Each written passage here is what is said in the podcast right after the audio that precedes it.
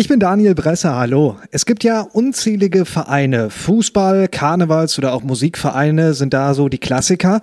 Und jetzt gibt es auch einen Puzzleverein, gegründet vor ein paar Tagen hier in Kassel.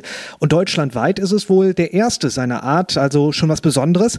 Eine der Mitgründerinnen ist Nuria Schilling-Sperber aus Fellmar, bei der ich gerade zu Hause bin. Und hier im Wohnzimmer wimmelt es ja nur so von Puzzle. Die Kartons, die stapeln sich auf dem Boden oder liegen nach Motiven geordnet in den Regalen. Star Wars sehe ich. Die meisten Puzzle, die sind aber von Harry Potter.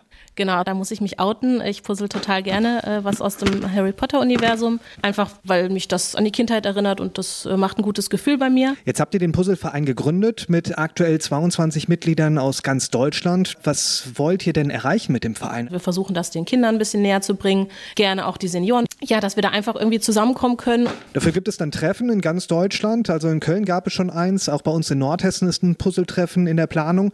Und vom Verein wollt ihr aber auch an der Weltmeisterschaft teilnehmen teilnehmen? Genau, die ist einmal im Jahr in Spanien. Da geht es natürlich wirklich um Zeit. Also da setzt man dann 500 Teile zusammen. Da kann ich nicht mithalten. Da ist jetzt ein Spanier an der Spitze. Der hat es, glaube ich, in knapp 40 Minuten geschafft. Das ist schon sportlich. So, hier auf dem Holztisch im Wohnzimmer liegt jetzt vor uns ein kleines Puzzle. Ein Kinderpuzzle, würde ich sagen. Genau, ich dachte, ich komme dir ein bisschen entgegen als noch nicht eingefleischter Puzzler.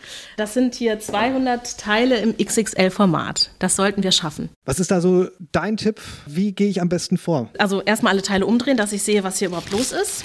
Und dann würde ich tatsächlich erstmal die Randteile raussortieren und dann kann man da so ein bisschen anfangen. Wie ärgerlich ist es eigentlich, wenn am Ende ein Puzzleteil fehlt? Also ich finde das maximal ärgerlich. Ich suche dann auch wirklich noch alles ab. Ich mache auch manchmal einen Staubsauger auf, um zu gucken, habe ich es aus Versehen weggesaugt.